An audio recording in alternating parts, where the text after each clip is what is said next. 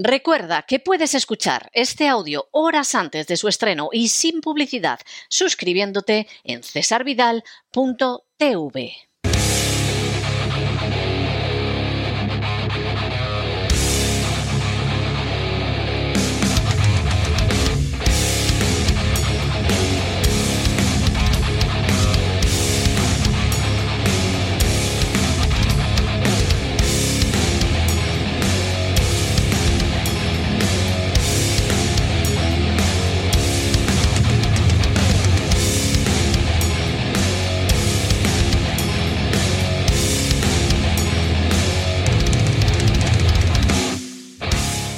Buscando el Cao con César Vidal y Gustavo Vidal. Y estamos de regreso y estamos de regreso para darles ese anticipo que siempre les damos de lo que va a ser el programa de Buscando el Cao de este fin de semana. Como siempre, con nosotros está Gustavo Vidal y nos va a hacer ese anticipo. Gustavo, adelántanos por dónde vamos a ir en el ring del fin de semana. Muy buenas, pues hoy vamos a hacer el reconocimiento que se merece un patriota español, porque es lo que es, pero sobre todo un grandísimo boxeador como es, como fue en su momento, Alfonso Redondo, el primer púgil español en conseguir el título de Europa del peso super welter, algo que no habían conseguido grandes púgiles como Dundun Pacheco, como Ricardo Alís, como González Dopico, o sea, no, él aprovechó su oportunidad y además contra viento y marea, porque lo hizo ante un alemán en la mismísima Alemania. Eh, hablaremos también de cosas que ocurrieron en días como hoy, pero de otros años, como cuando se enfrentaron Nigel Benn y Chris Eubank. Nigel Benn, conocido como el Destructor, que se enfrenta a Chris Eubank, un hombre muy modesto, toda su vida fue muy modesto, que saltaba al ring con la canción de Tina Turner, Simply the Best, ¿no? Un hombre muy modesto realmente. Ah, evidentemente, sí. Hombre, era un boxeador excelente, ¿no? Pero en fin.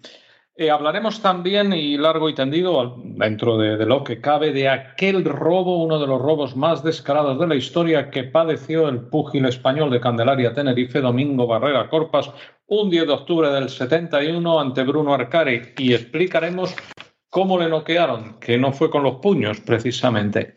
También hablaremos, mencionaremos a Nicolino Loche cuando revalida su título en Buenos Aires a los puntos ante un gran boxeador muy técnico como era Joao Enrique y va cimentando así su leyenda del intocable porque durante varias ocasiones a lo largo de la pelea hizo aquello tan típico de ponerse las manos atrás y decir pégame.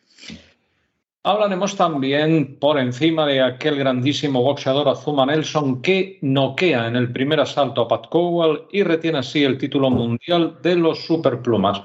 Noquea a un anglosajón, cosa que a mí pues normalmente no me da mucha pena. Y en Comodoro, y encima lo hizo, no, no, y, encima lo hizo un amigo mío, Azuma Nelson. Yo tuve ocasión de hacer guantes con él, guantes suaves, guantes suaves, porque ando campeón del mundo, pero vamos, le aprecio bastante. Y en Comodoro Rivadavia, Argentina, también un compatriota nuestro, como era Jorge Locomotora Castro, se impone a Reggie Johnson, ni más ni menos que a Reggie Johnson, ¿eh? y retiene el Mundial de los Pesos Medios.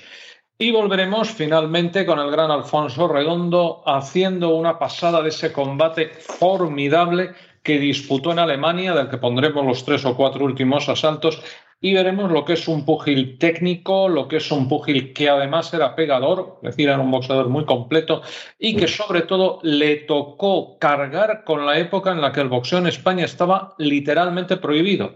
Literalmente prohibido. Había un grupo de medios de desinformación, concreto que no voy a decir cuál era, pero que entre su pero fácilmente reconocibles.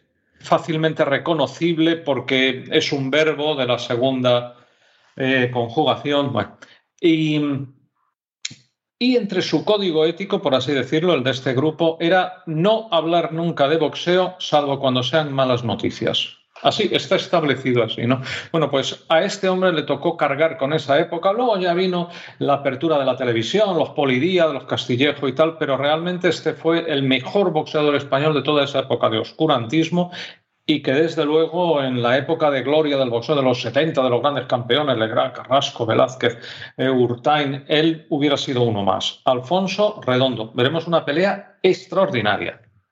Pues me parece estupendo, no cabe la menor duda de que los aficionados al boxeo y aquellos que se van aficionando cada semana asistiendo a los programas de Buscando el CAO en cesarvidal.tv van a disfrutar este fin de semana como siempre. Un abrazo muy fuerte, Gustavo, nos encontramos en el ring. Hasta Metafóricamente hablando, claro.